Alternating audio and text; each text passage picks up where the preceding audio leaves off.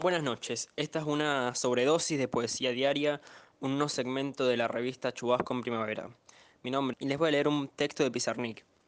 Se llama Sala de Psicopatología y fue escrito durante la estadía de Pizarnik en el Hospital Pirovano.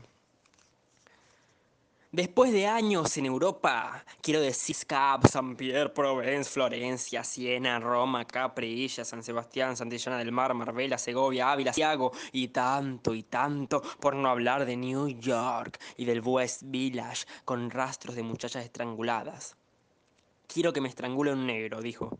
Lo que querés es que te viole, dije. Oh, Sigmund, con vos se acabaron los hombres del mercado matrimonial que frecuenté en las mejores playas de Europa. Y como soy tan inteligente que ya no sirvo para nada, y como he soñado tanto que ya no soy de este mundo, aquí estoy.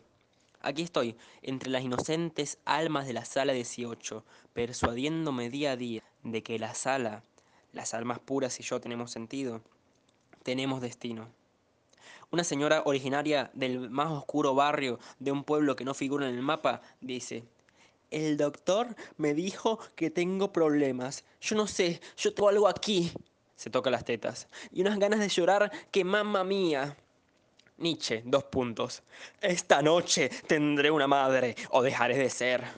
Strindberg, dos puntos. El sol, madre, el sol. Paul Eluard, dos puntos. Hay que pegar a la madre mientras es joven. Sí, señora, la madre es un animal carnívoro que ama la vegetación lujuriosa.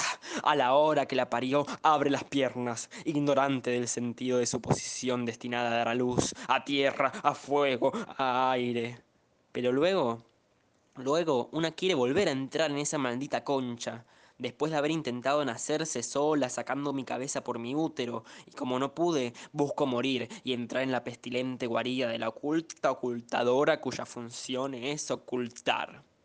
Hablo, hablo de la concha y hablo de la muerte. Todo es concha. Yo he lamido conchas en varios países y solo sentí orgullo por mi virtuosismo la Mahatma Gandhi del lengüeteo, la Einstein de la mineta, la Reik del lengüetazo, la Reik del abrirse camino entre pelos como de rabinos desasiados, oh, el goce de la roña. Ustedes, ustedes, ustedes los mediquitos de la 18 son tiernos y hasta besan al leproso, pero ¿se casarían con el leproso? Un instante de inmersión en lo bajo y en lo oscuro, sí, de eso son capaces. Pero luego, luego viene la vocecita que acompaña a los jovencitos como ustedes. Podrías hacer un chiste con todo esto, ¿no? Y sí, aquí en el pirobano hay almas que no saben por qué recibieron la visita de las desgracias. Pretenden explicaciones lógicas, los pobres pobrecitos. Quieren que la sala verdadera posilga esté muy limpia porque la roña, la roña les da terror. Y el desorden y la soledad de los días vacíos habitados por antiguos fantasmas emigrantes de las maravillosas e ilícitas pasiones de la infancia.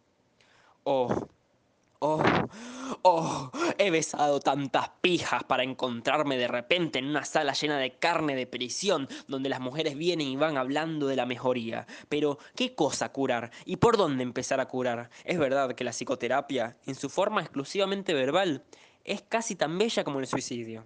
Se habla, se amuebla el escenario vacío del silencio. O, si hay silencio, este se vuelve mensaje. ¿Por qué está callada? ¿En qué piensa? No pienso, al menos no ejecuto lo que llaman pensar. Asisto al fluir inagotable del murmullo. A veces, casi siempre, estoy húmeda. Soy una perra, a pesar de Hegel. Quisiera un tipo con una pija así y cogerme a mí y dármela hasta que acabe viendo curanderos que sin duda me la chuparán, a fin de que me exorcicen y me procuren una buena rigidez, húmeda, húmeda, concha de corazón de criatura humana, corazón que es un pequeño bebé inconsolable. Como un niño de pecho, he acallado mi alma. Salmo. Ignoro qué hago en la sala 18, salvo honorarla con mi presencia prestigiosa. Si me quisieran un poquito me ayudarían a anularla.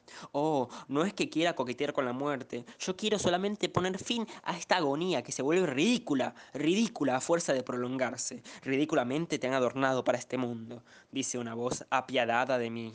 Y, y, y que te encuentres con vos misma, dijo. Y yo le dije, Para reunirme con el migo de conmigo y ser una sola y misma entidad con él, tengo que matar al migo para que así se muera el con y de ese modo, anulados los contrarios, la dialéctica supliciante finaliza en la fusión de los dos contrarios. El suicidio determina un cuchillo sin hoja, al que le falta el mango. Entonces, adiós sujeto y objeto, todo se unifica como en otros tiempos, en el jardín de los cuentos para niños lleno de arroyuelos de frescas aguas prenatales. Ese jardín es el centro del mundo, es el lugar de la cita, es el espacio vuelto tiempo y el tiempo vuelto lugar, es el alto momento de la fusión y del encuentro fuera del espacio prófano, en donde el bien es sinónimo de evolución de sociedades de consumo, y lejos de los enmierdantes simulacros de medir el tiempo mediante relojes, calendarios y demás objetos hostiles, lejos de las ciudades en las que se compra y se vende. Oh, en ese jardín para la niña que fui, la pálida, alucinada en los suburbios malsanos por los que erraba del brazo de las sombras. Niña, mi querida niña, que no ha tenido madre, ni padre, es obvio. De modo que arrastré mi culo hasta la sala 18, en la que finjo creer que mi enfermedad de lejanía, de separación, de absoluta no alianza con ellos, ellos son todos y yo soy yo, finjo, finjo pues, Finjo pues que logro mejorar, finjo creer a estos muchachos de buena voluntad, oh, los buenos sentimientos me podrán ayudar, pero a veces a menudo. Los recontraputeo desde mis sombras interiores que estos mediquillitos jamás sabrán conocer. La profundidad, cuanto más profunda, más indecible. Y los puteo porque evoco a mi amado viejo, el doctor Pichón R, tan hijo de puta como nunca lo será ninguno de los mediquitos, tan bonitos de esta sala. Pero mi viejo se me muere. Y estos hablan y lo peor, estos tienen cuerpos nuevos, sanos, maldita palabra.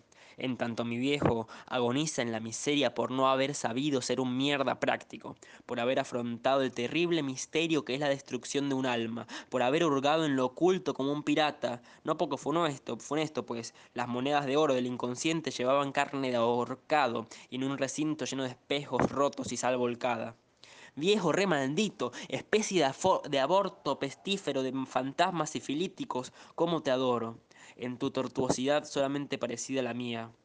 Y cabe decir que siempre desconfié de tu genio. No sos genial, sos un saqueador y un plagiario.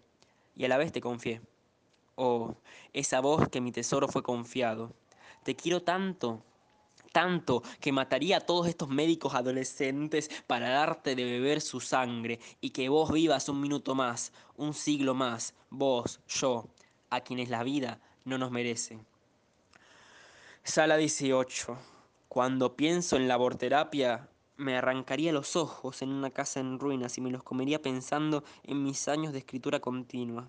15 o 20 horas escribiendo sin cesar, aguzada por el demonio de las analogías, tratando de configurar mi atroz materia verbal errante, porque, oh, viejo hermoso Sigmund Freud, la ciencia psicoanalítica, la ciencia psicoanalítica se olvidó la llave en algún lado.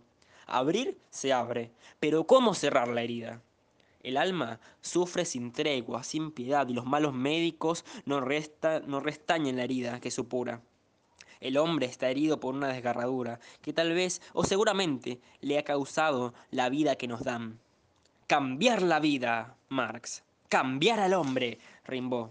Freud, dos puntos. La pequeña A está embellecida por la desobediencia. Cartas.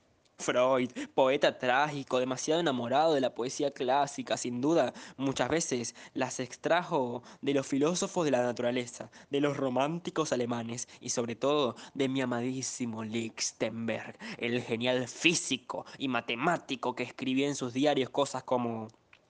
Él le ha puesto nombre a sus dos pantuflas. Algo solo estaba, ¿no?